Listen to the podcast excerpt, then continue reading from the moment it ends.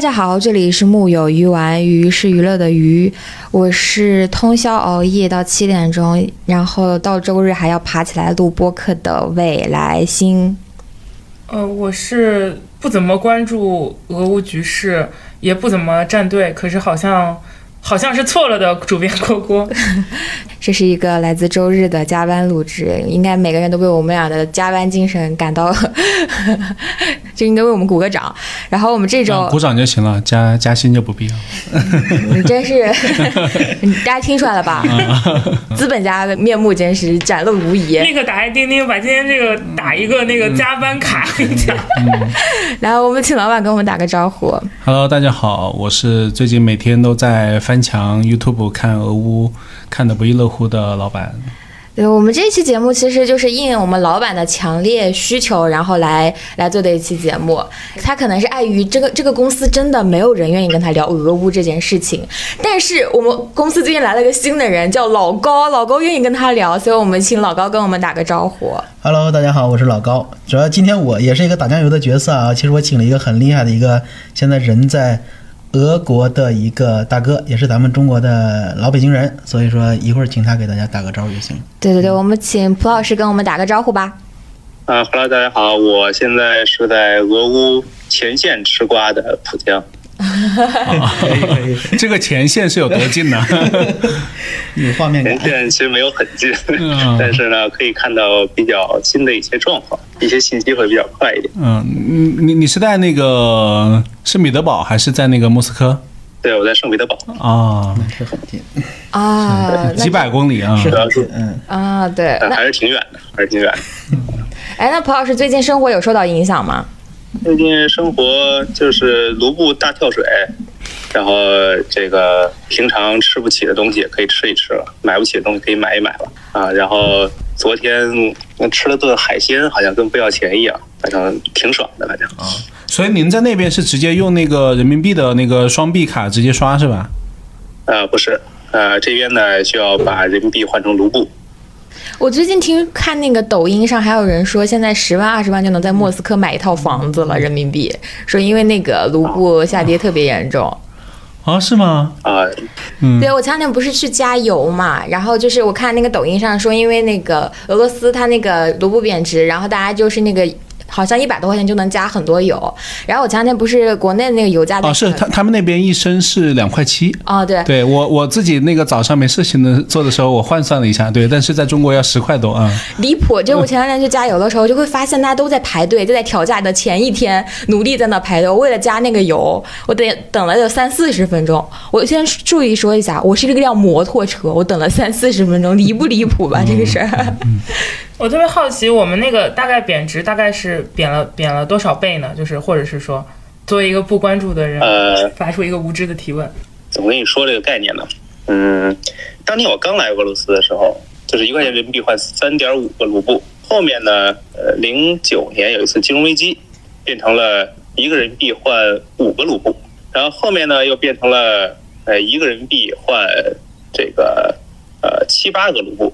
当时大家就已经很爽了。啊，这个这些代购开始蠢蠢欲动嘛。然后后来在一四年克里米亚那那次事件以后，在克里米亚那个事件以后呢，啊，卢布就变成了一比十一，大概一比十一吧。对，一比十，一比十一。现在是这样。然后呢，当时很多人开始买房了。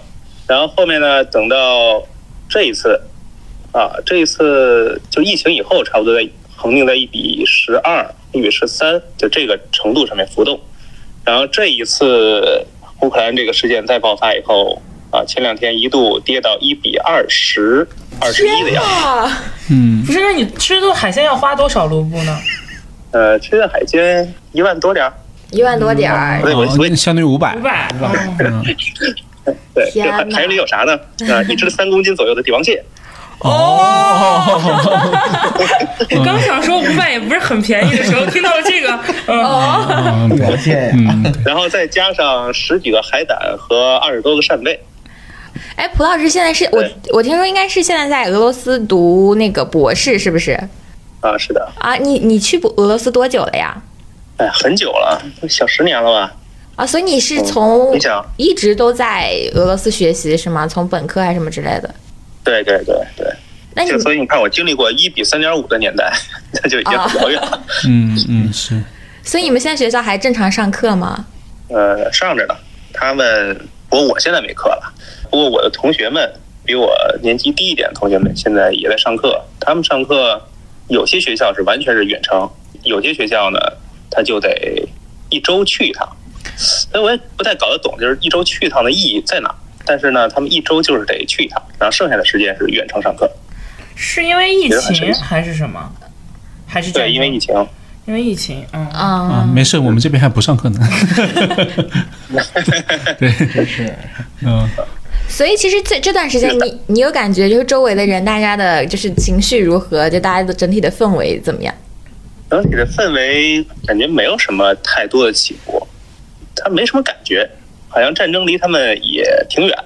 啊，因为毕竟我们这儿离战区那还是很遥远的。就即便是像那个离那个俄乌边境比较近的地区，他们接收了很多那个来自乌克兰的难民嘛，嗯。是。然后他们呢，我本来以为他们会有一些什么情绪上的波动啊，什么哎呀，你看来了这么多人，还占占我们的地方睡觉，还安置他们，然后一些难民什么这那，好像也没有啊，也没有，反正就是就是日子过得很平常啊，就平常怎么过闲还怎么过，因为毕竟这个大家也不是说特别闲嘛，呃，该上班的也得上班，这个是因为大家对于这个事情都有预期是吗？就是觉得反正早晚有一天会打，所以大家都做好了那种准备。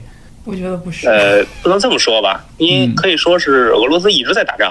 啊嗯嗯嗯，这个从零八年打完格鲁吉亚是吧？是后面又介入这个叙利亚的战争，然后呢又是俄呃乌克兰的这边又出问题，然后后面又去调调停那个呃亚美尼亚和阿塞拜疆的那个纳卡地区的冲突，然后后面呢又帮着那个哈萨克斯坦啊这进行这个特别军事行动，他好像一直处于一个常态化的战争中，所以就大家都比较麻木了。但是我们作为站在海外啊，站在中国这边会觉得，哎，因为之前感觉好像是算是边境冲突，但是这一次更像是国和国之间的战争，所以可能在我们看来，觉得好像区别还是挺大的。对，我前两天还看到了圣彼得堡游行的那个他的那个视频呢，就是我还以为大家的情绪非常的高昂。因为毕竟这一次面临的西方制裁也也是比较空前的嘛，就是相比于过去的边境冲突类的战争。嗯这个先说那个刚才老板说那个问题啊，就这次打仗好像性质不太一样，规模比较大一点嘛。这个实际上啊，确实是。不过当年跟那个呃格鲁吉亚打那场仗呢，实际上也算是国家与国家之间的一个，当然俄罗斯算说是冲突啊，呃性质是冲突啊，但实际上呢，这个人都推到第比利斯了，都推到首都了，啊，这个也不能算是呃完全是一只是一个小冲突吧，啊，确实也是一场闪电战。这次呢，主要是这个战争呢，它拖下来了，它不像之前就是俄罗斯方面所预想的，说可以进展的那么快。这拖下来以后呢，就出现了一些战损。出现战损以后呢，它可能跟之前的乌非的这些小规模冲突啊就不太一样。大家可能觉得，哎呀，死人了，说我们这儿多少个装甲车被人打掉了，啊，多少个飞机被人打下来了，啊，这个就可能略有不同，但是感觉上没有太多的波澜。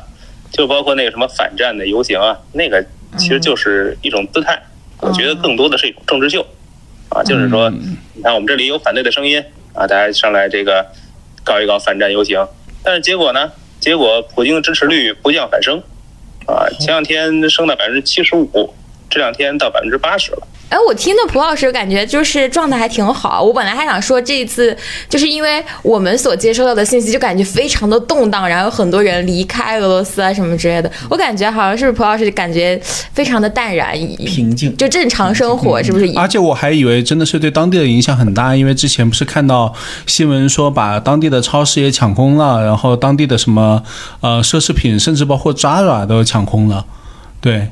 奢侈品抢空是因为跌到一比二十了吧？啊不不不，他们是拿奴布的，还是有的。但是呢，干这个事儿的人呢，大部分都是外国人。谁没事去抢奢侈品啊？对吧？那谁谁那么有钱没事去抢奢侈品？无非就是你们这现在那个吃了这个这个这个这个汇率的红利优势的这帮人去抢嘛，嗯，对吧？你得有钱啊，俄国人他天天挣点工资，你说不能因为啊说西方制裁一下我去买一个奢侈品，这一般不太可能。说西方制裁一下，说我们感到危机了啊，我们得买点东西了，买点粮食啊，买点米面什么的，我觉得这是正常思维，是吧？嗯嗯。所以您您身边的俄俄罗斯当地人那个生活受影响大吗？影响不大，因为像这种情况，尤其是受到国外制裁的这种情况下，你俄罗斯的物价一般是不会涨的，尤其是就是比较基础的啊民生用品，它不会涨价，因为涨价就意味着社会动荡了，对吧？因为大家工资没涨嘛，对吧？你这时候你商品价格上上涨不太可能，但是呢，就是非刚需的东西它肯定上涨，就比如说之前说的那个什么奢侈品啊啊名包名表啊。啊，这些东西他们真是连夜关店调价，对吧？这是他确实我的确实要涨价，破碎对吧了。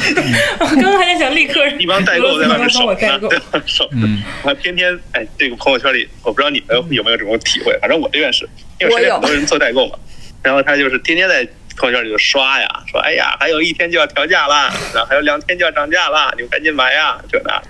对，然后嘞，调价是真的啊，调价是真的，但是呢，去扫货的也确实也不是俄国人，嗯。嗯，就是我，我有最近有个朋友要从俄罗斯就是回来嘛，他就是因为自己一些事情，然后一家呃几口，然后他因为感染了那个一开始感染那个新冠，然后他老婆孩子回来了，然后他就没回来，然后他这样他就刚好赶上这波事儿，他第一个反应就是天呐，卢布跌成这第第这个样子了，你们有没有什么要买的？除了这种鞋鞋和包这种大件儿的，我没办法带之外，我跟你说护肤品我可以一个箱子给你们装满了。如果你要他帮你买黑路机子，就帮我带一瓶。嗯，对。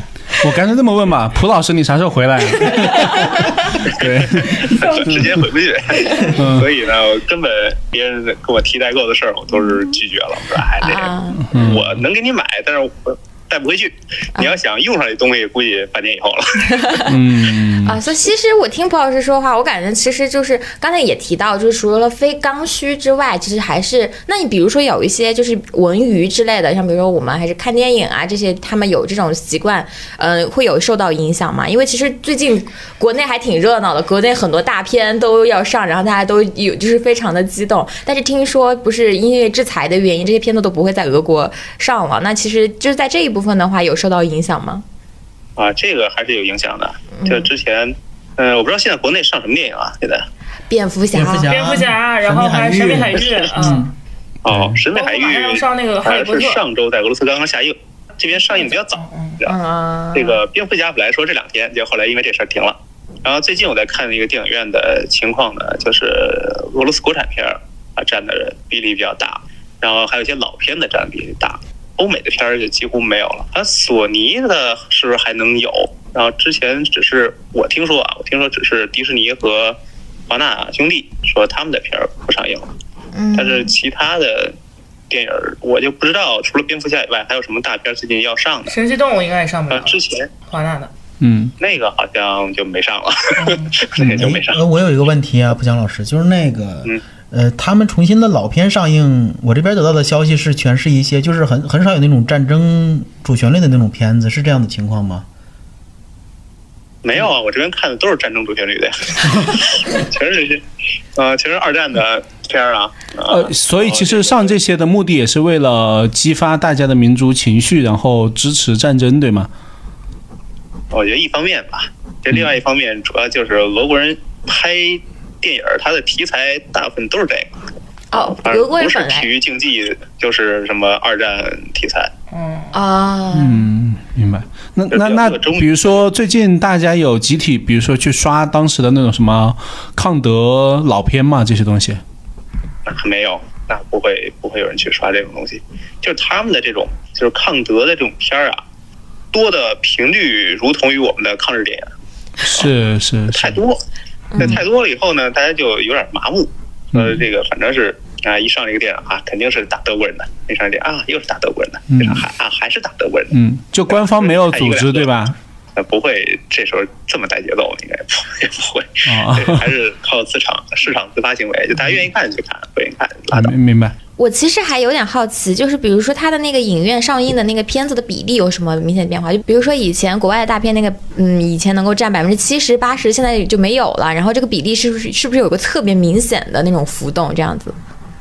对具体的比例我没法估啊，但是呢，就是呃能感觉到啊，就是原来呢它的这个院线看广告的时候啊，嗯基本上都是呃前面几个都是欧美大片，然后后面有那么两三个是那个就是国产片。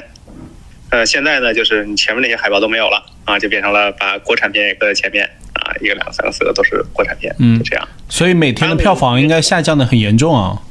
呃，对，就是他们本身国内的这个电影制作水平没有欧美那么高嘛，所以他们的国产片的那种在国人这个脑海里的这个概念，有点像就我们对于国产片的那种概念啊，你肯定不如人欧美拍的好，这种这种是是是这种想法，你知道吧？所以他每次排片排在前面的都是欧美大片，然后后面的才是那个就自己的。那他们现在上座率好吗？现在电影院就还大家还愿意去看电影吗？感觉没什么变化，原来也是空空荡荡的，可能是 因为我图便宜啊，我都去那个比较，比如夜场啊之类的，或是那种就是在别人上班的时候我去看电影，所以我去的时候一般都很空。但是据说这个之前蜘蛛侠上的时候，电影院还是满满当当的，然后现在制裁以后呢，因为那些片儿呢就就一般般了嘛，所以去看的人也不多。嗯嗯，在俄罗斯看场电影要多少钱呀、呃，想想我，现在之前看的《神秘海域》是三百三百五十卢布，那应该是多少人民币啊？二十多人民币。就是折合，比如说我们不用折合人民币，就是比如说大家大概能够在呃，是不是在那个俄罗斯大概能够吃一顿什么样的饭？是肯德基呀、还是沙县啊？是那 我们这样的类比是不是更合理一些？用人民币好像有点不太合理。嗯可以的，可以的。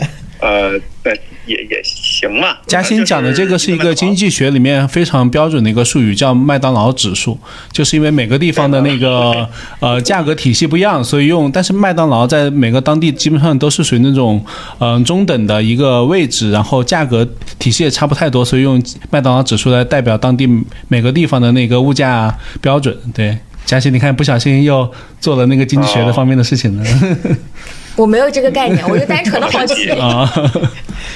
其实我现在发现，俄罗斯的麦当劳的价格跟中国的价格还是有差异的。嗯就是好比说，呃，国内一个最普通的汉堡包，国内麦当劳是十二块一个，没有吧？就是这么少？还是可能还是好像没有低于过10时候块啊就算是一比十的比例的话就，就是这个价，六块钱吉。士堡就是十二块，就就这个价啊，OK OK，那俄罗斯呢？嗯，在俄罗斯就是六块钱，就是半价，哦，就相当于是是六块钱可以吃一个这个最普通的这个汉堡。但是说明当地物价指数不高。我嗯，一样。也不是，据我了解，好像中国的嗯这种麦当劳、肯德基本身就比世界范围内更多国家的要贵。因为我们没有把它当完全主食的第一选择，就有的时候就是他们是把它当成日常中非常，就像我们吃，就我朋友在美国、在欧洲，他们他吃麦当劳就是嗯，就是你放在他们那个体系里就会比我们的便宜。嗯，因为我们就我们就像我们吃沙县什么之类的一样，我觉得它的那个体系是不太一样的。嗯你就拿米和面来比吧，啊，就好正常，是的，应该是这样。就是，就是一袋牛奶，他对，我应该们就多少卢布？改再改一个沙县指数。啊，那所以，所以我想知道，就是一看一场电影大概是一个什么样的，如果再换算一下，大概一个什么样的水平？就看一场电影的费用，坐五次地铁，坐五次地铁，哦，那还，也不算贵啊。嗯，对，那还挺便宜的。所以其实这这段时间嗯票价也没有受到影响，是不是？呃，没有，所以人少的核心还是因为疫情，是不是？所以长长线的疫情让那个进电影院的人少，还是说整个俄罗斯的年轻人？蒲蒲老师不说了吗？他主要是上午去看，和午夜场啊。我觉得主要原因我去的时间比较奇怪，啊、嗯有时候还会赶到周二的特价场才去。嗯，对，但是我觉得刚刚才郭郭多少半价刚才郭郭说的那一点也对，就是我们查的资料里不是显示说俄罗斯有很多年轻人什么要要去什么看歌剧啊或者看话剧啊那种，说可能去电影的就不太多，因为上有分流嘛，是这样吗？呃，也是，也确实是这样的，就是他们电影不是他们唯一的娱乐方式，那嗯，娱乐方式有很多啊，呃但是我觉得不如中国多啊，咱们没事还能打个剧本杀什么的，他们可能这个 这个也没有。但是俄他们的罗斯，娱乐方式嗯，您说，是看看个剧啊，然后看个音乐会，听个音乐会，然后电影也算是一部分，年轻人比较热衷。然后他们还有还还可以去看球啊，对吧？看足球、看篮球、看冰球，看马戏，然后这种东西蛮多的。他们其实线下文娱比我们还挺丰富的。相当于他们的线下实景类的文娱和剧场，其实是可以跟他们的电影市场去做分庭抗礼的，是吗？就是在日常状态下。举个简单的例子吧，看电影可能是这个每周一次，呃，各种体育体育比赛，足球、冰球、篮球也都是每周有一次。所以这一周呢，你不去看电影，可能去看球了；不是去看球，可能去看歌剧了啊。它也都是差不多一周一次的这种频率。所以当地的歌剧票票价跟电影票也差不多是吗？话剧什么的？啊，没有，那还是差挺多的。如果是小剧场的那种，可能也就差不多。但是就比较比较大的剧场啊，然后比较厉害的这些团啊，呃他们的这个舞，就是或者他们的剧，这个水平比较高的，那票价还是很高的。但是也没有高到那个离谱。就之前你要看场芭蕾，或者是看一个什么歌剧的话，歌剧相对便宜，呃，如果芭蕾相对贵一点，呃，一个人可能合人民币差不多一百多块钱吧。啊那，是我们这儿小剧场的价格，开始喊救命了。对，我们这看个脱口秀都得这个价格。哎，那它杠杆大概是几倍呢？就是我们按比相对来说比较优质的这种大剧场的，不管是您刚刚说的舞蹈，还是说是这种歌剧，它大概是电影院，就我们不拿这种特别便宜的电影票，就是正常电影票，大概是它就是是它的电影票的几倍呢？就是你看两场电影或者三场电影的价格，等于看一场歌剧或者是舞剧啊，那其实还是挺合适的，挺合适的，嗯。我们其实你看啊，因为其实俄罗斯它特别有名的是芭蕾舞剧，你比如说他们会有一些非常经典的。剧目就比如说《天鹅湖》《胡桃夹子》这一些，它这种类型就类似于我们那个茶馆儿，茶馆嗯就是类似于这种的。那你看我们在茶看一场茶馆的票，你看要多少？呃，其其实也不是很贵，我觉得价格上差不多。我之前去看茶馆，你一般普通价，你除非你就是买高价，你可能也就啊两、也就是四到两到三倍。就你如果按五十一张电影票现在来算，也不会高很多，除非你买六百八那种头部票。但问题在于是北京并没有那么多场茶馆可以让大家看，对，就它没有俄罗斯那么普及，可能对于话剧来说，它是需要去抢的这个票。相当于是它的内容供给也很够，是吗？就是在线下线下演出这一块儿，我们很多人去消费是能够不需要去抢票，不需要去买，也能够有足够多的这个场次跟位置，是吗？基本上提前个一两天、三四天买票都都能买到。而且我觉得最逗的一点啊，就是一些比较经典的曲目啊，或者比较比较经典的剧，它会卖站票，我觉得这特别神奇，就是没错儿。然后就是你去了以后吧，然后这个假如说当天开演当天你去买票，他告诉你没票了，然后这时候你可以问他你有没有站票。站票的话，就是在一个特别特别高的一个小台子上，然后呢，这个没有椅子，大家都站着看，然后那个票价特便宜。平常你要坐着的位置，你说最便宜的可能一两千卢布啊，他那站票就是两百多卢布，对，完全其实。其实那个 浦江大哥，我突然想起来一个问题，就是咱们在聊这钱之前，是不是该确定一下那个俄罗斯人的人均收入是怎么算的，然后咱们才去判断他们这个钱的比例，他们票价的比例会好一点，人均呀、哦或者说对吧？我还是换成人民币算啊，差不多这个比价在一比十左右。我按这个算，就是战争之前的那个情况。呃，俄国人呢，像一个按什么职业来说呢？呃，老师或者记者，他们的呃收入是差不多的，就中学老师啊，或者是这个一个报社的记者的话，呃，一个月收入在五六千人民币左右。你说的是圣彼得堡的价格对吧？对，圣彼得堡的价格。啊然，后他们的最低生活标准是一千五，好像是一千五，忘了是一千还是一千五，这是他们的最低生活标准，最低工资，一千五人民币，跟我们对，一千五人民币，低保比低保稍微高一点。就是说这是最低工资标准。明白。刚也正好聊到电影了，大家说一说自己比较喜欢的俄罗斯电影呗。我真是没看怎么看过俄罗斯电影，我挑了鼻子。不难为大家吗？但我昨天为了做功课，我看了《天空》，就是一部讲他们空军的片子，然后去打什么叙利亚啊什么之类的一个片子。说是那个片子都什么空军自己拍的，类似于一个那种宣传片儿似的。就是，然后他就是会？怎么说呢？他有点像，给我感觉有点像《战狼》，你知道吗？就是非常的，那 他很有军人的气质，然后但是也很凸显个人的这个英雄的英雄主义啊，什么各方面，然后有非常明显的老兵带新兵，就是我觉得他起码在观念上以及就文化上，我没有感受到非常明显的差异。还有一部想到的那个片子就是。在短视频是火火的那个什么龙，他是龙，他是龙，他是龙龙，嗯，对，就这种，我我真是对不起，我没有怎么看过俄罗斯的，我我看的都是他的那个。是因为你觉得俄罗斯男生比较帅是吧？啊、不是不是，因为我好像真的为了做这个题，我还仔细的就是看了一下那个，我有没有在看过一些他的那个片子。我后来发现我没有，我看到他全部都是他的音乐剧、歌剧和他的那个芭蕾舞剧，因为可能跟我学这个有关系。来，我们听听老板，老板在这方面 Q 这个问题是因为他涉猎颇多，来，我们让他展示一下自己。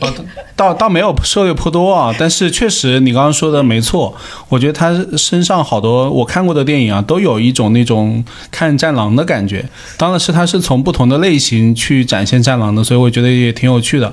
比如说我之前看，我很喜欢那个猎杀 T 三四，它对于那种就是一个单兵种的展现还挺丰富的。呃，这种细节度的展现，我觉得是《长津湖二》，就是那个下一部是能给我有这种感觉。但之前的话，我觉得看国产的更多是那种大开大合的那种呃东西，我觉得没有在单兵种上展现的那么好。还有就原来还有一个火海救援，其实是讲那个海上救援的，呃不是海上是空军类的啊，啊那个然后也是一个梗，它可以翻三次翻四次，呃我觉得他们编剧在这方面的想法会比较多一点。啊、就是在戏剧结构上的是吗？对对对，当当然还有一个很经典的就是那个《兵临城下》啊，对，但《兵临城下》对更多是美国人拍的吗？是美国人拍的吗？就是就是我们看的时候都以为他是俄罗斯的片子，但好像是美国人拍的。哦，那那真是 就跟末代皇帝一样。哦，对，那那那那个是另外一种类型，对，那个就是塑造氛围塑造的很好。郭老师呢，有什么涉猎吗？我我因为我不喜欢看战争片，大家也都知道，我连国产战争片都都很少看，所以我印象比较深的这几年看过的俄罗斯的片子就两部吧，一部是那个《绝杀慕尼黑》，还有一部叫《异界》，都是一度在我那个社交平台领域很火。前面是一个典型的那种体育片嘛，我觉得是一个故事节奏 非常好的一个片子，就是是属于我印象中很好看的那种竞技片。应该刚刚听蒲老师好像意思是说，这个题材也是俄罗斯比较擅长的嘛，就是运动竞技。反正我看《绝杀慕尼黑》是觉得还挺不错的。然后第二个是叫《异界》，它是一个科幻电影，因为当时应该是最开始是在微博有一段它的预告片，就是感觉有点那个设定有点像《盗梦空间》的设定，然后但它特效做的特别好，就是像那个它那个城市跟那个河流跟自然风光可以。融合在一起，就是特别有那种呃赛博朋克、废土末日，再加一些奇幻世界颠倒的感觉。我觉得视效也是俄罗斯非常擅长的，所以我看了这个片子。但这个片子呢，就是跟老大刚刚讲的正好相反，它是一个剧情非常单薄，就是人物完全跳脱在外。就是我如果我给他打的话，可能只值两星，然后这两星可以都打在特效上的一个片子。我我当时还记得，我专门去看哦，我我我我讲的并不是觉得它剧情很丰富，而是在于它在一个点上它能玩出很多花，包括那个《绝杀慕尼黑》，啊、当然它是很典型的那个战呃体育片的戏剧结构啊，但是它就在一个点上，然后在中同时融合了，比如说当时是对抗美国嘛，嗯。那个情绪把那这个两个点结合，然后一直在篮球这个事情上反反复复玩，反反复复玩，我觉得玩的很好，我是这么个意思啊我觉得《绝杀慕。尼黑》的结构也挺好的，就是作为一个电影来看，但是我看那个《异界》就是一个很不成熟的，就是在故事结构上很不成熟的科幻电影。然后它，我是二零年看的，就是按说它已经比《盗梦空间》晚了很多，可是它的故事结构，包括它的那个，就是这种现实有很多山寨感是吧？不是山寨感，就如果说盗梦是一个高中生，他就像一个小学生，就是他非常的、的低级，而他整个的那个打 BOSS 的逻辑的这个故事也非常的流水账式的铺开，就人物塑造跟故事都不好，他就是好的就是特效。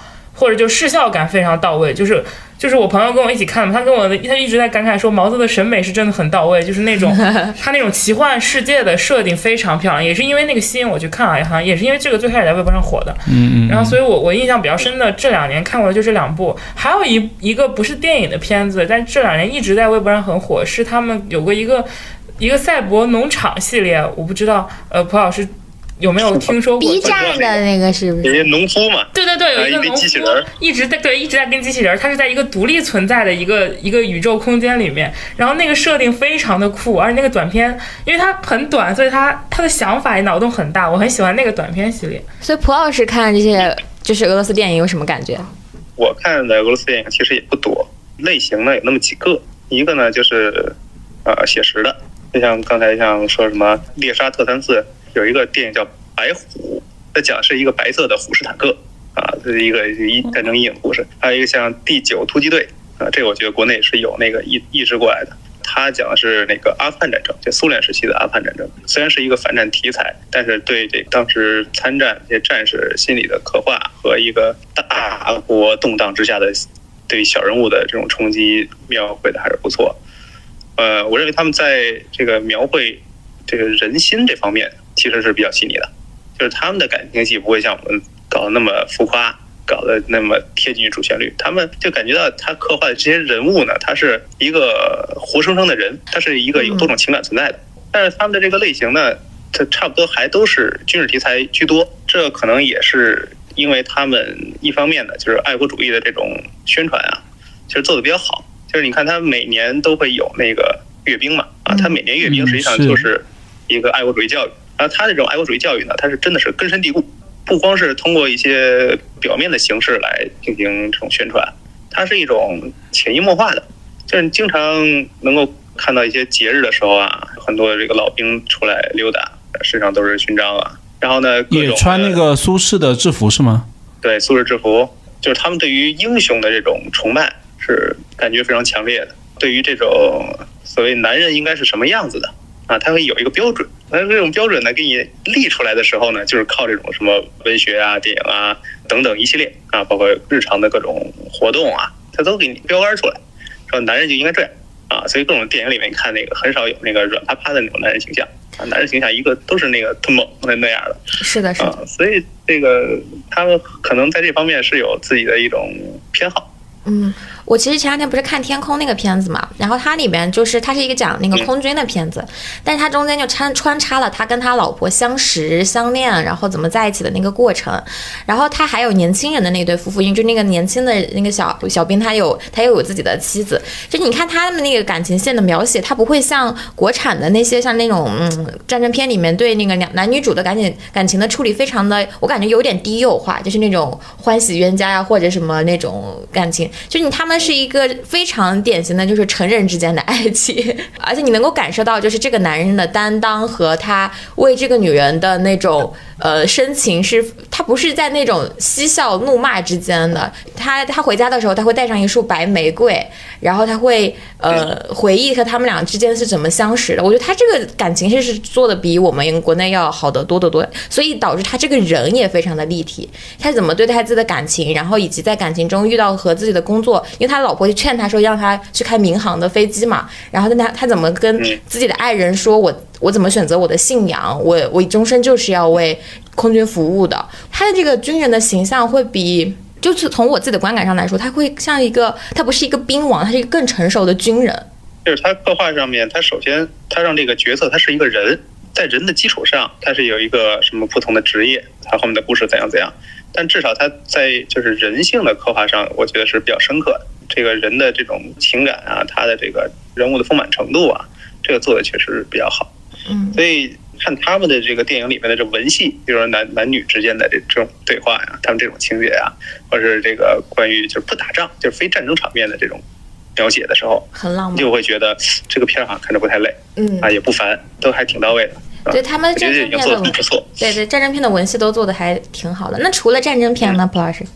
战争片他们有一些是讲体育精神的啊，比如什么冰球啊这种。有没有讲花滑的？他们花滑不是很厉害吗？有有有，就有一个有有有有还挺有名。但是我没有看过，但是他们是确实是有这个题材。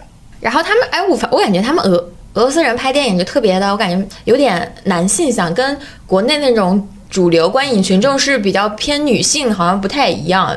对，我觉得好像就是他们的观影的是不是性别比例也跟我们不太一样呀？这个我觉得倒没什么。没什么不同，看电影嘛，大部分都是一对一对去的，很少我自己一个人去啊。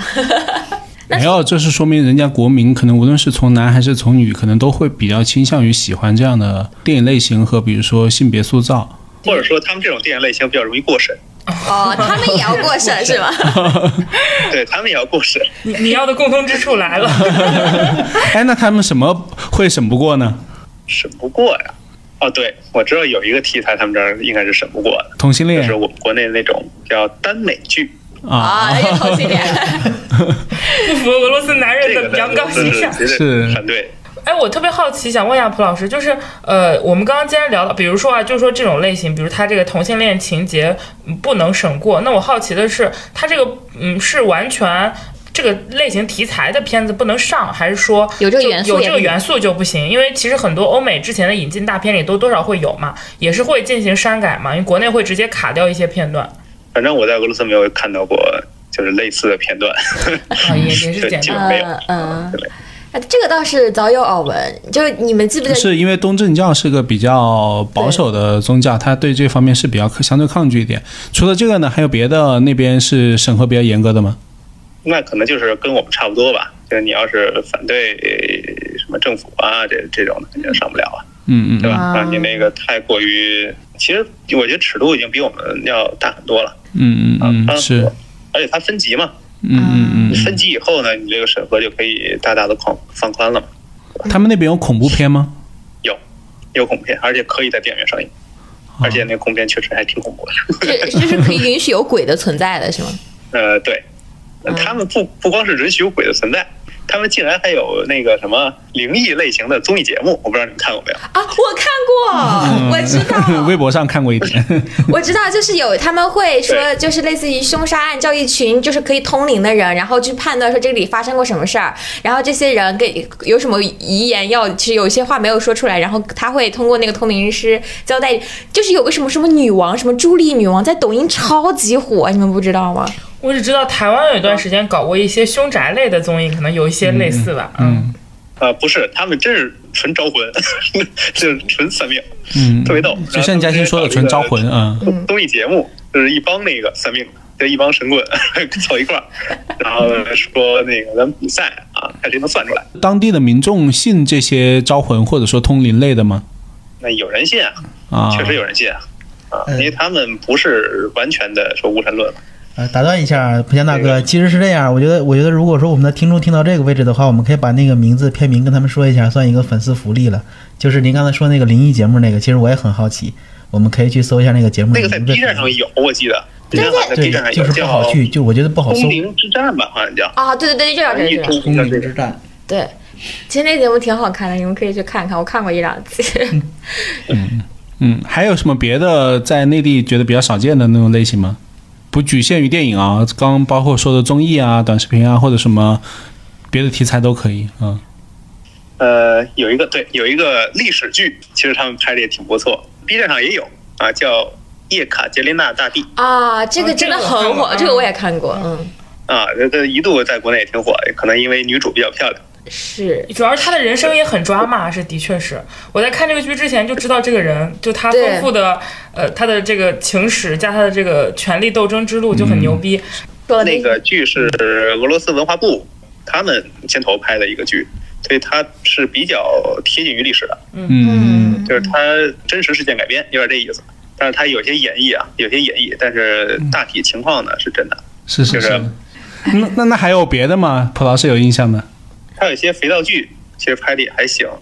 啊呃，，肥皂剧就类似于我们的有一个偶叫厨房》，但是我不知道国内有没有翻译过来的。就那种家长里短的叫肥皂剧，啊，就是那种我们说的家庭剧是吧？就是一讲啊一大家子但是人，更类似于那个乡村爱情故事这种，就 N 多集，然后每一季有好多哦对集，对对对加起来几百集的这种啊。一忆难忘。嗯 对，哦它可以一直拍下去，拍了好几季了，他就一直在拍。嗯，是，哎其实这种国内也有，就是乡村爱情。嗯，对，乡村爱情，差不多我我超级喜欢看乡村爱情故事。啊，我想起来，他们还有一个题材是咱们国内没有的，那种综艺节目啊，综艺节目尺度也很大。就是其实有一个综艺节目呢，就是把一堆男男女女那小演员搁在一个岛上，但是这个题材是跟英国学的，好像是嗯，好像是跟英国学的我看过啊，就是一堆男男女女放在一个岛上，对，我看过这个原版。他这个节目的设计就是你，他找了一堆那种明显的那种老炮到一块儿，然后在到的第一天还是第二天告诉他们，这个在这在这个岛啊期间你们是不能做爱的，然后但是你们是可以暧昧，可以互相勾引，然后可以撕逼。反正我知道那个欧美的原版是这个样子，但我没看过俄罗斯的版本啊。这有有几种版本，有那个就是就互相谈恋爱呗，然后互相争风吃醋，然后撕逼的啊，也有那个不允许你们那个呃欧欧叉叉，但是可以做点其他事情的。啊反正，就是看撕逼嘛。啊，行，那那尺度还行，我以为跟那个什么瑞典那种一样的，就是直接都可以直播了。我觉得他这个就是非常美式综艺的那种做法。对对，我觉得有一种类型是世界综艺互相超嘛。嗯，我觉得有一种类型是不是在俄罗斯也很受欢迎？就是那种荒野求生类型的，给你丢了一个岛上，你活九十天，我就给你五十万美金或者多少千万卢布这样子的，有没有这种类型的节目？感觉这应该很符合他们战斗民族的这种特性。嗯，我没有看到有这类的，啊因为人家生活就是这样。但不一定他没有，啊不一定他不一定他没有啊。我我真的在网上看外国的那些综艺，印象给我最深刻的，要么就是类似于那种给你丢到一个岛上，然后你一个人荒野求生，就只能带十样东西，然后活满什么九十天、一百八十天，然后要么就是这种大撕逼的。然后你如果是美国的话，他就会把一群 gay 放在一起，然后一群 gay 和一个直男放在一起，对。那直男不就被撕掉了？然后还有就是同龄之战，给我印象也是非常的最好看的是。把一群直男放在一起，然后告诉他们中间有一个 gay，让你们找出那个，我告诉你们只有一个直男，让你们让你们隐藏到最后。最好看的是这种节目。呃，他们非常不喜欢 gay，嗯，而且他们会把那个就是美国人塑造成这个同性恋，就是这种就说美国人都是一帮同性恋，说他们没有什么战斗能力啊，就是我们说英国人同性恋一样所。以就是嗯，不不不，中国人说英国人是是同性恋是往上看，对他们说美国人是同性恋是往下看，心态不一样啊。嗯嗯嗯，就觉得这男人不行。明白。对男人不行。嗯，哎，那就是俄国他们有自己的一套审美体系，就是男人应该什么样。那他们有特别喜欢的俄，就是自己的好莱坞明星啊什么之类的，有特别类似于某硬汉的。，对某某一个人在就是在他们整个国家都挺有知名度跟好感度的。那实际上，嗯我没跟他们聊过这个。这个东西，你说中国对哪个好莱坞明星有好感度，这个其实也不好说了。那还但是你可以能能说出就是？从那个引进的片子来看嘛，就是说这个谁谁谁演的片子，对啊，这这这个电影会放。是有号召力，也可以有票房号召力。号召力的，对，嗯，就比如说，这个怎么举例子呢？基本上那个欧美的就比较优质的好莱坞片儿里面都是会放的。漫威这些人都还是很有号召力的，是吗？对，漫威还是可以的，但是这个也仅限于年轻人嘛，老年人其实不太接受漫威。是嗯，感觉这方面中国好像更包容一点。中国老年人对于蜘蛛侠也没有那么反感吧？没有，啊 国外他们觉得，对俄罗斯人觉得蜘蛛侠是这什么玩意儿？明白。其实讲到这儿，我也特别想问一下蒲老师，就是你到了俄罗斯之后，就给你最大的冲击是什么？就是比如说，你感觉就是类似于文化冲击、文化差异这种类型的。大概有两个吧。第一个就是他们什么都慢，什么都很慢，感觉跟我们是过着两个时间啊，节奏非常慢。嗯我们现在不是卷得很厉害嘛，就什么都要快，这个周末还要加班，啊？加班还不给工资，是吧？嗯，然后可以鼓掌他们呢，嗯就是 他们呢就没那么卷，什么东西也不需要赶啊，按部就班的做完就完了。他每天就工作八小时，他也不会这个疯狂加班。如果周末加班，他一定会付双倍的工资。然后呢，你去买个东西呢，那售货员也很慢啊。你去邮局寄个东西呢，那个那帮工作人员也很慢啊，一个一个来。然后大家也很习惯，就很排队呗。嗯，你排个长长的队没问题。对，蒲老师说的这个然后看那儿看那儿啊、蒲老师说的这个，我就想到之前非常火的一个那个呃图片集，就是拍当地的那个快递小哥，快递小哥背着快递还去看人家小孩子那个荡秋千，看完之后然后再去送餐，外卖小哥，外卖小哥，对对对，对，他外卖小哥其实也很，其实就是很很慢的啊，就是他没有那么赶，也不是说哦，我接一单我得赶紧然后跑着去送，然后那这个汽车违反交通规则，然后就是为了在什么时间内到达，他们没有。啊，就是说我从这儿走到你那儿就是十分钟，十分钟就是十分钟啊，你想想快没戏。然后呢，我我走过去，我绝对不骑什么电动车过去啊，如果骑车过去是我自己愿意。啊，但但是你无权要求我骑个自行车过去，你不能说，哎，你怎么那么慢，怎么还没来啊？啊，他会告诉你啊，从这儿走到那儿就是十分钟。那你要要不我们俩比划一下，他们可能说，哎，那那你们那边点个外卖一般要多久到？点外卖三十分钟起吧，基本上、嗯看距离嘛。比如说我们家之前离麦当劳也就是五百米，五百米要送半个小时。差不多。不是，对，他要但是送半个小时一般麦当劳到就是普遍就是二十八分钟起，他们不会比这个时间更短，也不会比这个时间长到哪里去。嗯嗯，你看你们就不经常但是这边就是它没有这个限制，它就是直接你去下一个订单的时候给你显示三十到四十分钟，啊，它超过了也不会有太那个三。十到四十分钟，这要十分钟的误差。啊这个我觉得国内可能就没有这么长时间的误差了，应该让你啊三分钟以内或者什么什么的。嗯，那除了节奏这一部分呢，就是有没有什么文化上的、观念上的差异？对，第二第二个就是我要说的，就是他们感觉有一个大家比较公认的关于善恶美丑的标准。价值观到底什么是美，什么是丑，这个他们是有标准的。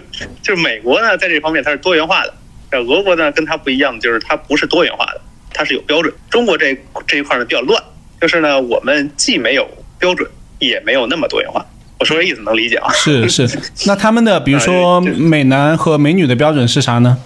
美男就普京那样，对，不是，它不是以这种标标杆来，不是说这个以这种就是一个人或者是什么来给你定义。你你可以徒手斗几只熊来判断 多帅吗？嗯、啊是那那美女呢？嗯，怎么跟你说呢？就是他们的从小给他们关于就这种美丑标准的教育，是从很小的时候开始的，一般是在博物馆里面进行的，博物馆、美术馆里面。然后他们这个美的来源实际上是十八世纪以后的，呃，文艺复兴后期有这个雕塑，这个雕塑肌肉线条是这样的，一个男人啊，是不是应该长成阿波罗这样的才算美，是吧？你说应该这个体型要像这个这个希腊这些神才是美的。那为什么这是美的啊？因为他们认为只有美的东西才配给它画下来或者做成雕塑啊，这是美的来源。那么好吧，你男生，嗯、你什么样子叫美呢？得给你区分出来了。你身形像阿波罗这样的啊，可能是美；你身形像那个贼弱小的那种人就不美啊。你要特胖就不美。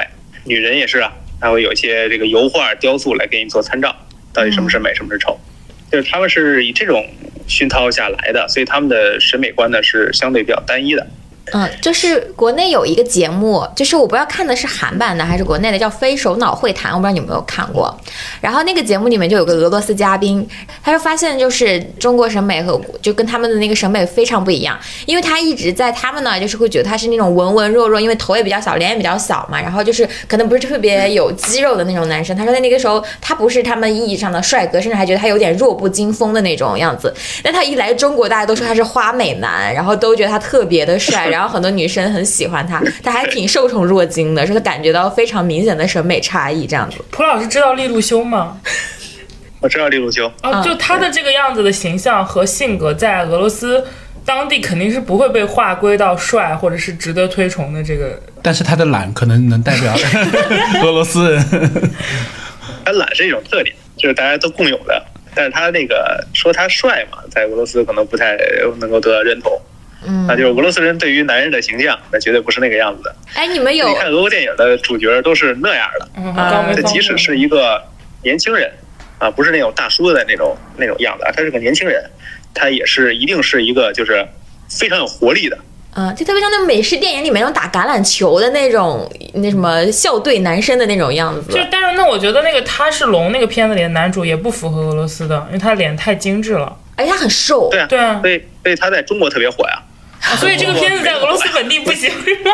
所以大家是本地人是不喜欢这个片子的，是吗？那就很无感嘛。他们就还是追求那种，就是你男人要有一个那那种样子，就是他们也是受那种男权文化影响比较深远的。就是你看那个普京所向外这个展示的形象，嗯，就是一个受俄罗斯人所爱戴的形象。就您男人对，然 后有首歌叫《嫁嫁人要嫁嫁普京这样的人嘛，对吧？是是是普京什么形象？他对外展示的都是是强，他们当地做的一首歌，嗯，啊哦所以这是什么都行啊。是俄罗斯本地真的有这首歌是吗？就是嫁人要嫁普京这首歌，类似这个歌是吗？对，这是这首歌，这首歌就是在记得零八年、零九年那会儿特别火。哦天哪！他们的审美，他们是要给自己审美体系的。那这个体系呢，不是由你美国人来告诉我到底什么是美，什么是丑啊，我们自己要来证明，就我们自己要有一套体系，什么是美，什么是丑。这样的话呢，它可以非常有效的去抵御一些国外对它的文化侵袭。我特别好奇，想问一下蒲老师，但是你刚刚说，其实像好莱坞大片，其实在尤其是漫威的，其实在俄罗斯也是很普及的嘛。那我举个例子，比如钢铁侠，呃，小罗伯特·唐尼的版本肯定不是一个标准意义上的俄罗斯帅哥，他又很狂妄，然后又个子也不是很高，也不是那种肌肉型的，然后嘴嘴巴还是那种比较花花公子、比较贱的那种。那他的人气在俄罗斯高吗？俄罗斯人在接如果接受他这个形象，是不是也算是被文化？不管说不能说入侵，也算是潜移默化中会会对帅这个概念有影响呢？还是说俄罗斯年轻人看归看，他们不会觉得钢铁侠很帅？对，我觉得他们就是看归看，就是就是看哦，有钢铁侠完了，就喜欢钢铁侠的程度，反正真的是很少。好像你看我们有很多关于钢铁侠的周边嘛，他们这儿就没有，然后这个东西卖的也很少，也就看看。嗯，哎，那个蒲老师啊，就是。呃，我突然想到，之前也是看了一个呃俄罗斯的电视剧，叫《战斗民族养成记》，然后里面其实有大量的他吐槽自己民族的那种东西，包括比如说粗鲁啊，或者说懒惰啊，或者说那种就是还喜欢受贿啊，类似于这种东西。胡老师，你看过那个剧吗？我看了一点点。啊，那个剧在当地火吗？因为我感觉那个剧其实偏自嘲一点这种性质。它是一个搞笑剧嘛，就是一个娱乐片嘛，娱乐片自嘲自嘲呗，当然大家也照看，对，也没有那么火，但是呢，也不是说没人看啊，也大家也没有反对他，就是能够产生一些共鸣嘛，他也不会涉及什么辱俄呀之类的，这没有。是吗？因因为我呃，我当时在想，中国有没有一种，就比如说什么中华民族养成记，对吧？就是有明显的就是自嘲中华民族的一些特性的东西。我想了想去，好像没有这种。你可真是，你可真是做梦。对我，所以我在想，为为什么俄俄罗斯会，比如说允允许他们的国民性在这一块到底是什么样的啊？就是他们比较自信嘛。嗯。啊，我不怕自嘲啊，那我就这样怎么办呢？对吧？那就就就就这样，事实就这样。也没没说错呀，啊，嗯，自嘲就自嘲了呗。至于你要怎么上升价值，呢他们也不至于会会拿这个去上升价值，对吧？嗯，就所所所以，其实当地对于整个文化产品还是心态上可能不太喜欢把文化产品往那种什么呃政治啊，或者说往那种意味上走，是吧？对他们没有那么就那么强烈的需求，他会引导。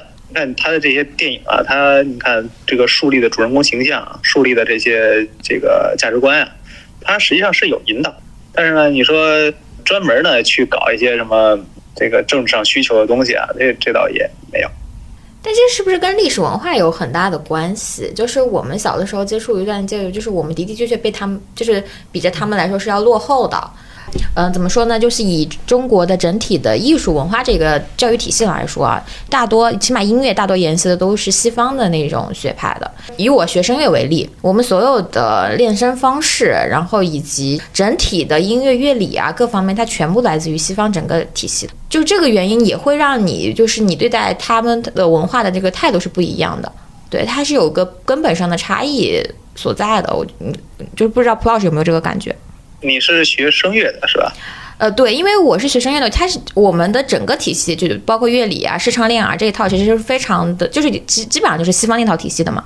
我们学美声，呃，具体是西方的还是苏联体系的？啊啊，其其实会会有不一样。对我们，我们大多数人就是会分为，比如说像对流行音乐感兴趣，大家会往美国呀什么之类的走，就比如说类似于。当然啊，美国的古典音乐也也有很好的，就这音乐性也有很好的。然后在比如说像稍微相对传统来的，大家也很喜欢去德国，然后法国这这样的学校。当然了，柴院肯定也是大家非常优先靠的一个选择之一，就是也是古典音乐嘛。因为的的确确，其实俄罗斯是出了很多很多，就是在这方面非常有，在全世界范围内都非常有影响力的音乐家的。和作曲家的，对，所以我觉得这个他们对自己的文化自信，其实是跟他们的这个历史底蕴和传承是有很大的关系的。你这样子想一想，中国历史上你能够印象中特别想到的音乐家这样的，你你能想到吗？就是你能够拿出一项，呃，老柴这样的他的那些作品一样的，能够大家到现在还能够呃听到的作品，我觉得这个课其实跟他的整个文化的传承是有很大的关系的，以及现在呃。呃，我觉得还是有在大世，就是整体世界范围来说，俄罗斯文化对世界的影响肯定是，呃，相对于中国来说，还是要影响的更广泛一些的。为什么刚才说这个是西方还是苏联的问题啊？嗯，俄罗斯它本身在艺术方面呢，它很多东西是自成一派，就是它可能来源是从西方来的。你比如说芭蕾啊，从法国学来的，后来就变成了俄罗斯自己的一个标杆了。然后在绘画上呢，说你们呃法国有自己的派别啊，你们那个荷兰有自己的派别，然后我们最后呢，我们能出个列宾啊，最后我们这个巡回画派，我们也是一派。最后呢，还有一帮这个国外的人来学我们这一派。好像我记得好像说中国油画的，呃，基本上都是属于这个就列宾派的，就是苏派的。然后呢，说文学啊这些东西，我们也是一一派啊，也能成为一个到达一个高度。然后像那个什么科技、军事装备，它又是一派啊，它完全跟美国体系不一样，自成体系。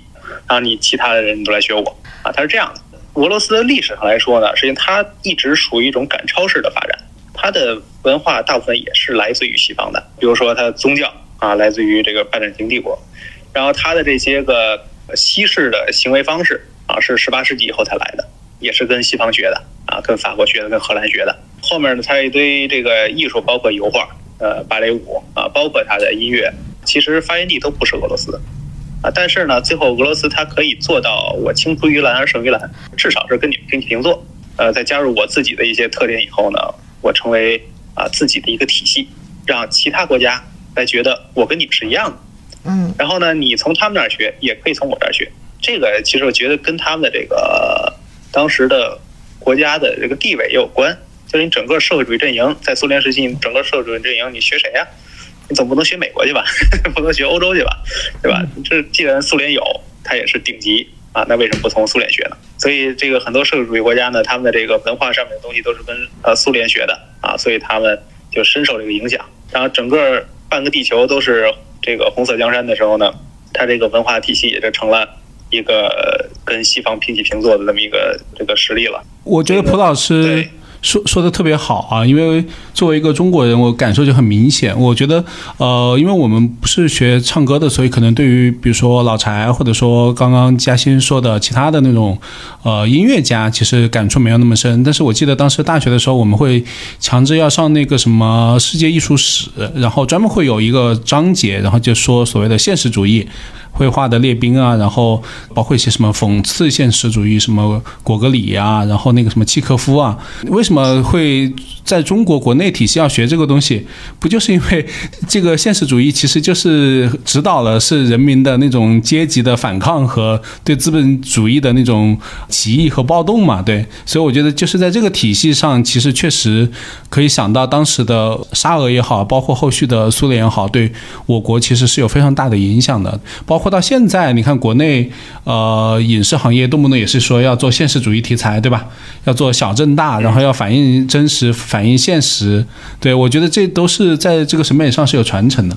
我觉得这是一个基本话语体系的构建，导致了它它是俄罗斯。我觉得它一定就是首先是它可能跟美式的那个美国它的那个观念上可能是，比如说一个资本主义，一个是不是，它是有有一些基本上观念上的差异的。但他们的共同语系的那个基本语言构造是。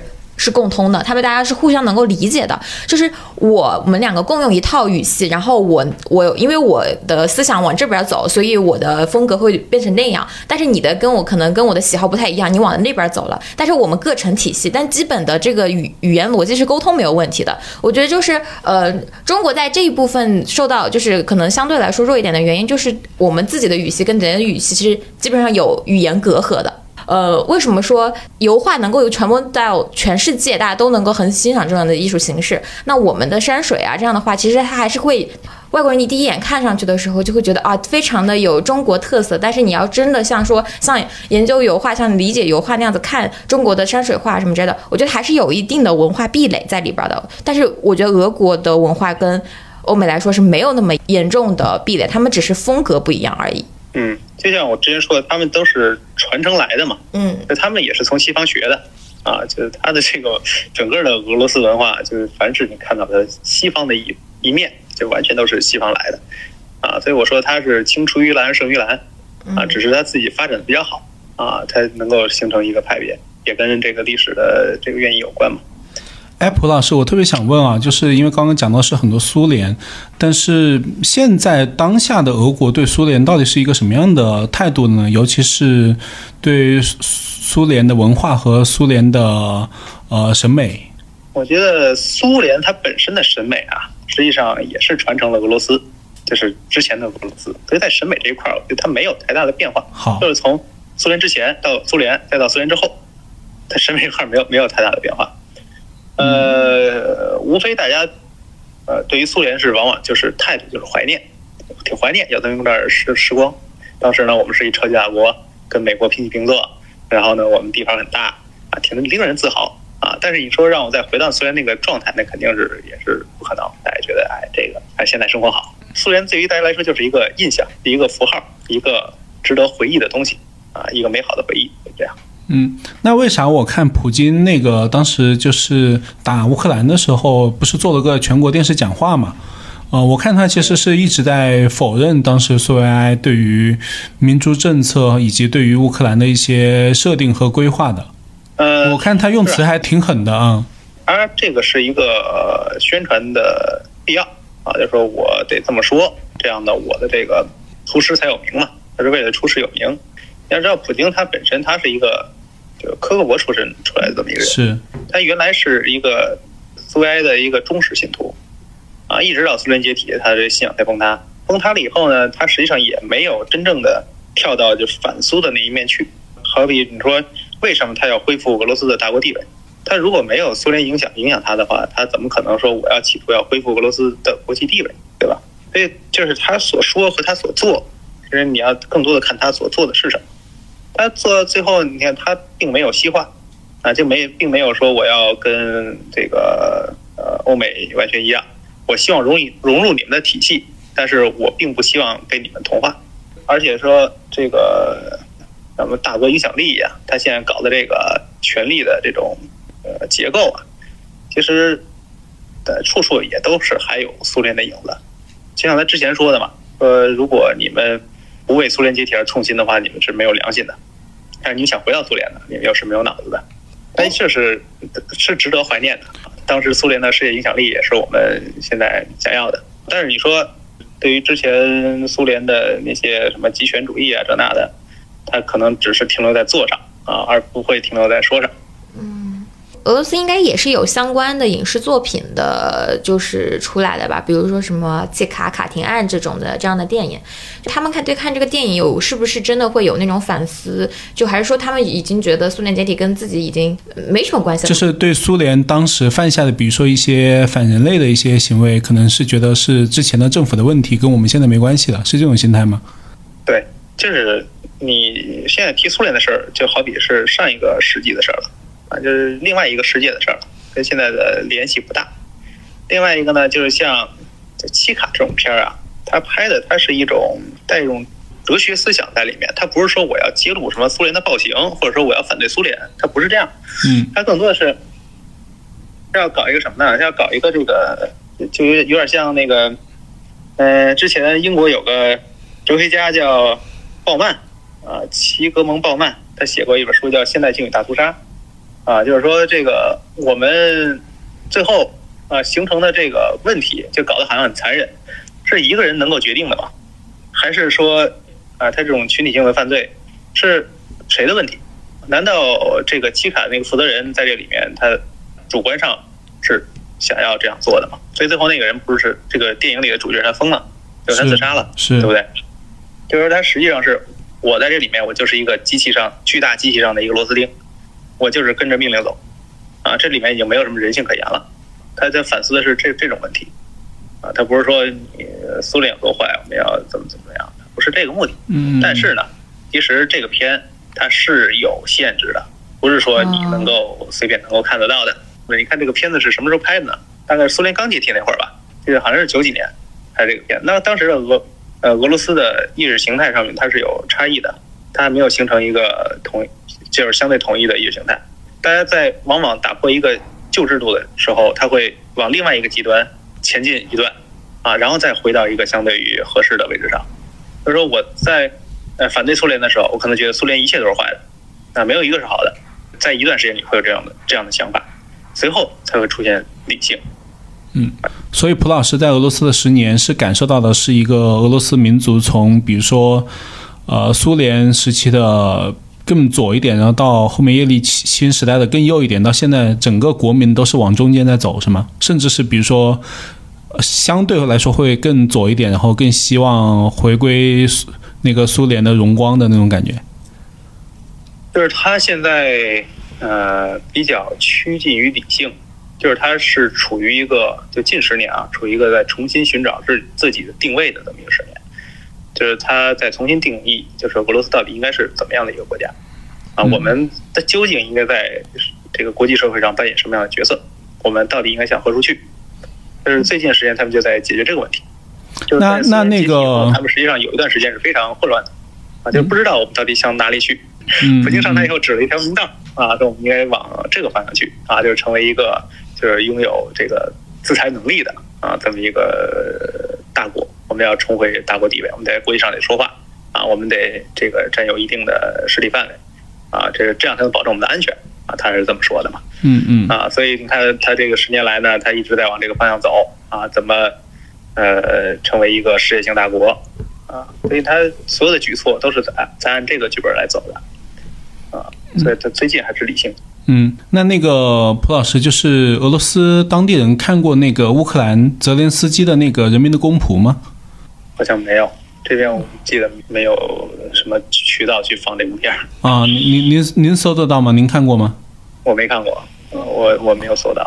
嗯，因为我看的那个剧啊，里面其实更多的也是因为它也是一个讽刺小品类嘛，讽刺喜剧嘛，所以其实更多是讲的是自己的寡头政治和那种贪污腐败的问题。但是里面他会时不时带一句，比如说他有个好朋友说啊，你给我安排一个大使吧，那个什么英国的，然后。总统说不行，泽连斯基说不行，然后安排个那安排个法国的不行，那埃及总行吧？泽连斯基也也说不行，那要不给你泽连斯基说，要不我不把你分配到那个俄罗斯去当大使，然后对方就摇摇头说，哎呀，那你饶了我吧。就是他时不时有一种那种，就是动不动就是要黑一下俄罗斯的那种欲望，在那个剧里面非常强烈。这个泽连斯基呢，他本身他就是嗯比较反俄的，你也知道他怎么上来的，大家不愿意投普鲁申科把他投上来的，这明表面上是这样的，但实际上在背后支持泽连斯基的势力呢，是一帮犹太财团，这帮人支持他上来的，就是要往这个欧美方向去靠的，啊，他们站在他们的立场上呢，就是我们有权去选择我们自己国家的道路啊，所以他就往这个方向走了。嗯往这个方向走的时候呢，他就会这黑一下俄罗斯，嗯所以这一黑呢，也就导致了他会给民众一种导向，啊，就是说我们对待俄罗斯到底是什么态度，我们应该怎么去认清我们和俄罗斯之间的关系。当你这个东西在这个潜移默化的去影响民众的时候，对于俄罗斯来说是非常不利的，对吧？你为什么要对你的民众是洗洗这种脑子呢？嗯、当然，我相信这个东西不只是引导啊，因为这种讽刺喜剧只是加一点点，你会发现浮光掠影的，一定是因为又能引发当地的笑声，然后收视率也不错，一定是因为当地民众有大量的都是类似的情绪。对，但是这次类似情绪怎么来的呢？呃，怎么都会有。就像你说，我们没事儿讽刺一下韩国人是吧？讽刺一下印度人，对吧？嗯这种讽刺，你这个你开谁的玩笑都可以开，这个世界上没有说这个你说开玩笑嘛，对吧？你俄罗斯当然也可以讽刺嘛，对吧？你谁谁都可以讽刺。但是呢，如果你在一个事情上不断的去重复它，就变成了一种导向。嗯啊，这个是俄罗斯不能允许的。就俄罗斯它有一个自己的另外一个体系，它叫混合战争的体系。就是说，现在未来二十一世纪以后的战争将以混合战争的形式来进行。这种方式呢，就不光是在军事上动手了啊，它包括意识形态的斗争，包括就是文化上面的斗争。这种斗争的方式呢，就是通过这些影视剧啊啊这些什么网上的舆论啊，然后什么这些这个新闻呐、带节奏，实际上叫带节奏啊，把你这个节奏往这边带。带着带着带着，你就觉得民众就会觉得好，我们好像本来就不太喜欢俄罗斯人。您您刚刚也说到了舆论啊，您您在俄罗斯当地看的，比如说那影视作品在这里面能成为信息战的一部分吗？您在那边的研究和感受？那必然是信息战的一部分嗯嗯嗯，怎么那必然体现呢？啊！你看现在的上映的题材嘛，那它也是爱国主义的呀，它也是英雄主义的呀，啊，他搞一堆这个俄罗斯式的英雄出来，那他引这个它引导的是什么呢？它引导的就是我们对外是恃强的，我们是没有屈辱史的一个民族，我们民族很光辉，没有伟大历史啊，我们什么都不怕。引导就是这个嘛，我们是战斗，对谁都是呃那个可以一战的啊，没有什么敌人是我们惧怕的，它是往这方面引导。然后呢，你说欧美价值观想要进入到俄罗斯来啊，就比如说之前我 LGBT 的这种东西想要进来就不允许，这实际上就是往另外一个方向引导了。明白，那其实就是呃，我们可以就是呃，这个可以举一个比较就是类似于呃具象一点的例子嘛，因为就是我觉得就是小孩子其实接受世界的方式就是通过看大量的呃影视作品啊、书籍啊什么之类的，像俄罗斯他们本人他们的家庭教育上会在嗯、这种教育上会特别倾向于给比如说给小孩儿看呃什么类型的呃比如说动画片、影视剧或者书这样子的吗？一说这个，呃，还是挺多的啊。就他们小小孩子受的教育啊，是很丰富的，不像我们啊，我们也很丰富，但是我们那个丰富是有一种功利心在里面。呃，课外班儿。他们的丰富呢，对我们属于鸡娃嘛，我们属于鸡娃嘛，搞那种军备竞赛。然后他们不是，他们这个培养一个孩子呢，还是按照这个，就是他培养孩子也有一套标准，这个孩子到底应该怎么培养啊？他到底应该接受什么样的文化啊？到底应该接受什么样的信息啊？他是有的。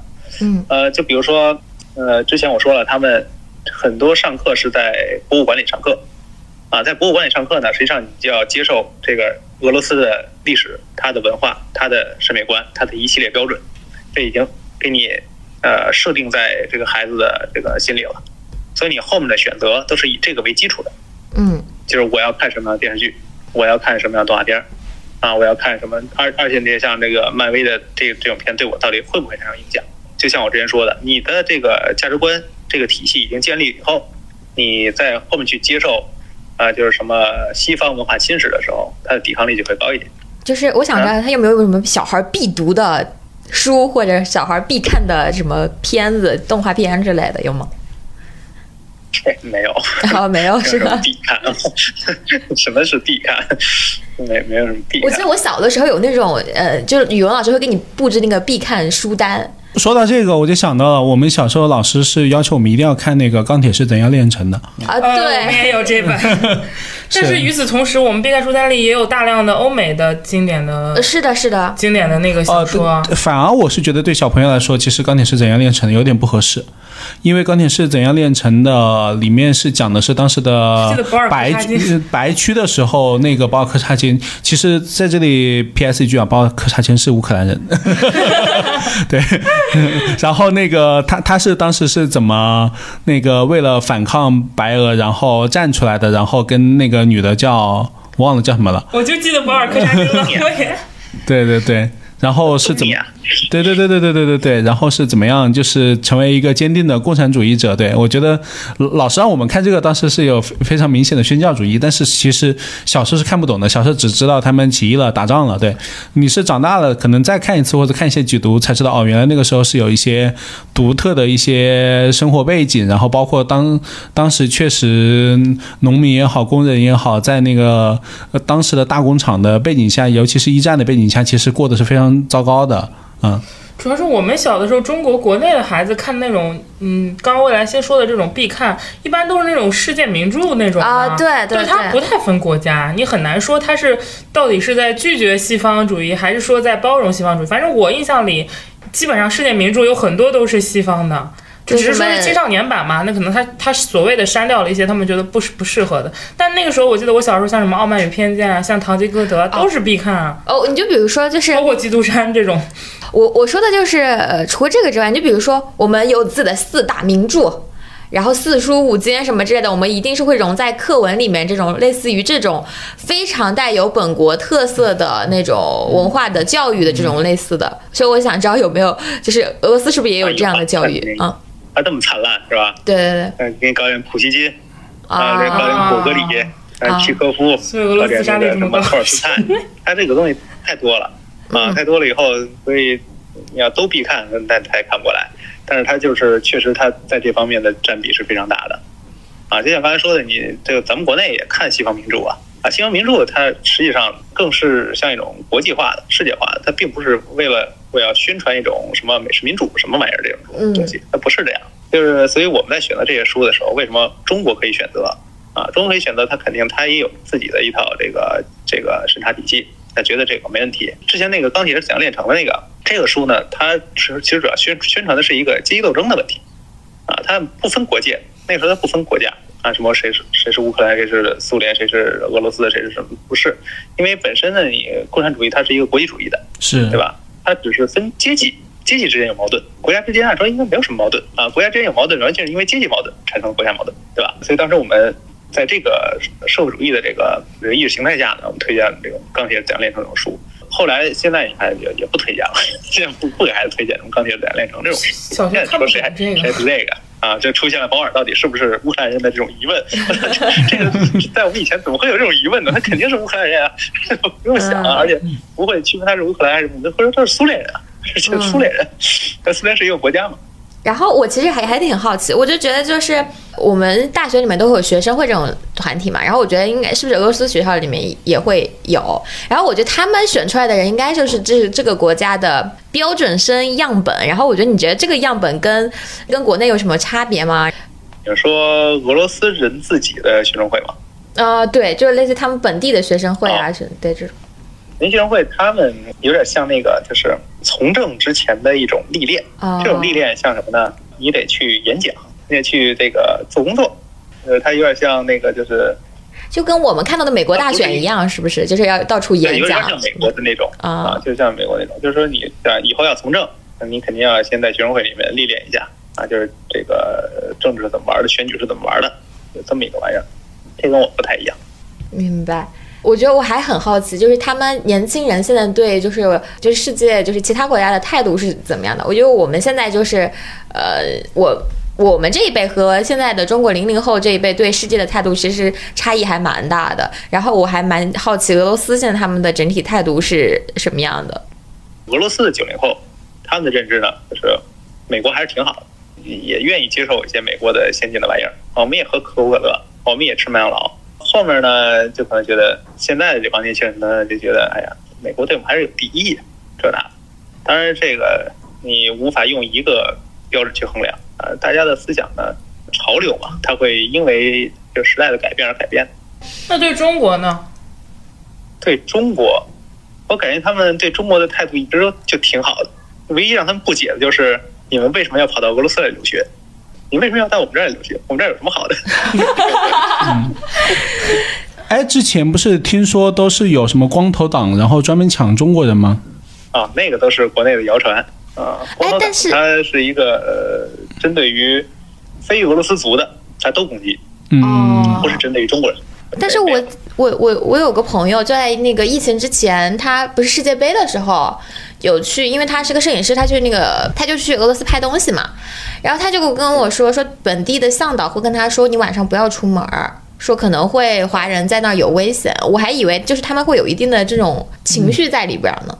那没有，就是每个国家没有几个流氓啊，是吧？啊，那坏人都是有的嘛。可能向导告诉他的意思，就是你人生地不熟的，也不会说俄语，万一碰上几个醉汉，那给你打一顿，那真的是啥话也没有。世界杯期间呢，这喝酒的也多。然后呢，这个闹事的也多，你也分不清楚到底是哪国人。但是之前是看到新闻，那个就是有一个什么那个呃当地的温州商场吧，然后还被烧了，然后还有被清退了，这些都是在新闻中有报道过的。那是几年前的事儿了吧？是，不是最近的事啊？我记得得有一段时间了。呃，莫斯科嘛，有个大市场，对，老被警察敲诈，是，呢又是这个。搞事情，最后那双方这个谈不妥，这个事儿我觉得肯定有内部原因，不太了解 没法予以置评，对吧？嗯，不能说他们敌敌视中国人吧？肯定不不是因为敌视中国人，也也不是说他们对于中国人的就觉得不好啊，是怎么样？嗯，我接触的俄罗斯人对于中国人他还是挺友好。嗯，明白明白。呃，那会不会因为您在圣彼得堡啊？圣彼得堡，我知道在俄罗斯其实是相对来说更平和一点的，然后政治浓政治浓度会相对低一点的。它是个旅旅游城市吧？我知道。对，会不会有这个原因呢？也有可能，因为他们说圣圣彼得堡人呢是自诩最文明的俄罗斯人，就是有一种优越感。所以，所以您十年一直是在圣彼得堡。呃，我也去过其他城市，啊，去过其他城市，但是没有生活啊，就是去那儿玩一玩、看一看。明白，明白。呃，感觉差异不是很大，也可能我运气比较好，都碰着一些比较友善的人。啊，嗯嗯嗯。哎，其实我刚才也说到嘛，就是其实，呃，最近几年国内的这种战争片啊什么的，其实在国呃我们。呃，国内很受欢迎啊，不管是八佰啊、长津湖，其实在票房上都获得了很好的成绩。就是俄罗斯人有有能看到，就是我们这些国内的这种片子吗？他们会喜欢吗？看不到啊，看不到是吗？看不到。那就是没什么文化影响力，不是说刻意让你看不到。啊，就这些片子，就算强调他们出海，一般都说的是在西方，就是在美国、欧美那边，也很少说我主攻俄罗斯市场的。因为俄罗斯市场没什么华人嘛，那个主要是去。欧美的华人市场，所以其实中国的影视作品，其实在俄罗斯就是也是跟我们对俄罗斯的影视作品也比较陌生，是一样的，一样的情境是吗？对，是这样的，就是他们接触不到什么中国作品。动画电影这个系列在俄罗斯本身本土有就是这个赛道有市场吗？你说我们的动画电影吗？不是，就是更广义上的，比如说也包括迪士尼的，迪士尼的，包括日本的，然后甚至是俄罗斯本土的，它是一块市场吗？啊，是，它是个市场，而且现在目前看来，就是迪士尼的比较占优势。哎，那我问一下啊，中日韩三个国家在俄罗斯，呃，我知道他们肯定是分不清楚的，在路上碰到了，但是在国家观感上，对哪个国家可能印象更好呢？或者说对哪个国家的文化更感兴趣呢？怎么说呢？我觉得日本文化更容易被俄罗斯人接受，就是日本文化比较特别。它的特点呢，我觉得比我们的文化要更有代表性。是二次元文化吗？很难用一个什么东西来来代表一下中国文化，所以我一直在认为这个文化这个东西，它不能把它想的太过于狭义。文化到底怎么来的？啊，我觉得更多的就是你平常做什么事，啊，你每天都在干什么事儿，这就能成为你的一种文化。那如果你这个文化你自己已经不干了，那这个事儿你已经不做了，你也很难让它。成为你的文化。那举个很简单的例子，为什么书法能够成为中国的文化？首先，因为你中国说汉语有一个汉字，啊，那汉字它是这个它写出来是有一个规律的，而且每个中国人都要写汉字，而且古代呢都没有钢笔，大家都用毛笔写汉字，所以呢，这个每个人天天都在干这个事儿，而且只有这个有文化的人才写汉字，它变成一个比较高大上的一种这个行为了啊，它就变成了一种文化。当人人都在做的时候，它变成文化了。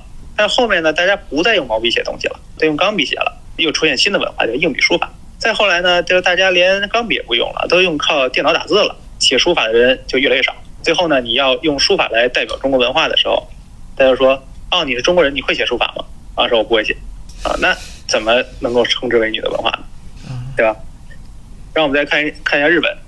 日本文化怎么传进来的？它的它的文化是啥呢？就在哎，您您您遇到过让你写毛笔字的那个俄罗斯人是吧？应该是，我觉得应该是他，他应该是有这种感觉。对，要不就是让你写毛笔字，要让你打一功夫啊！你 会功夫吗？我不会功夫。哎，你你不会功夫？你不是中国人吗？这种这种感觉，就是呃，日本文化怎么进来的？你好比说，一个是饮食。啊，这个我觉得中国文化也可以啊，就是说你饮食，我每天都吃这个东西，然后每天都在吃，这东西我还会做啊，然后你问我，还跟你说的头头是道啊，好，这是中国文化。日本也是一样，我吃寿司，那它非常具有代表性，感觉这个在整个世界好像都是挺广泛传播的啊一个东西。然后说，因为日本人经常吃，不是寿司就是饭团儿啊，至少人吃饭团儿啊，就哎可以。动漫，日本人也看，啊也是年轻人天天看。然后你一说一聊啊，说我最近在看《进击的巨人》啊，那跟你聊聊这个，啪啦啪啦一聊啊，我们 cosplay 一下吧，然后搞出来啊，这个是日本人他每天都在搞的啊，他确实能够，你只要跟他说，他可以引起可以引起日本人的共鸣。但你说京剧这个东西，我们已经不看了，几乎是是就变成一个小众文化了，不是一个大众的东西了啊。这时候你在俄罗斯推广一个京剧啊，搞个脸谱什么的，他说这个脸谱很美啊，什么这个。这个对于现代中国人好像不太能够欣赏这个脸谱到底美在哪，对吧？因为他他已经失去了那个就是呃文化氛围了。这个时候你再给俄罗斯人去灌输我说啊，我告诉你啊，这个脸谱京剧中中国的啊怎么着怎么着。然后后来俄罗斯人找一个中国人说，哎，你们我你听过你们京剧的那个一个什么什么选段吗？说没有，那怎么能够引起共鸣呢？呃，引起不了什么共鸣。蒲老师讲这个话啊、我感觉您应该是在孔子学院 是在教过书是吧？呃，我我没在孔子学院教过书，但是我就是了解他们的就是嗯。一些方式，但是我觉得这些方式有时候做的呢不是特别的恰当，啊，就是你就选择了一些呃看起来可以代表中国文化的东西，嗯，但实际上呢它并不是。是。啊，就是就是它很难让一个就是连自己都不太接受的一个东西，你让别人去接受，这个不太好啊。其实我觉得在选择啊什么是中国文化啊这一方面呢，其实应该在做一些工作。嗯就是我们平常的生活到底是什么样的，什么能够代表中国人的生活，中国人每天在做什么事啊，这个才是现在的中国文化。哎，当时孔子学院在俄罗斯那边招的人多吗？办得大吗？也不知道什么叫大，这个没有比较过，我没有比较过其他地方的孔子学院，就感觉也就那样吧，嗯就一年几百个人学生。对，还真不太了解，可嗯能是还还是有点，就是俄俄罗斯人对于学中文还是很有热情的，对对于学中文是很有热情，是因为想过来做生意吗？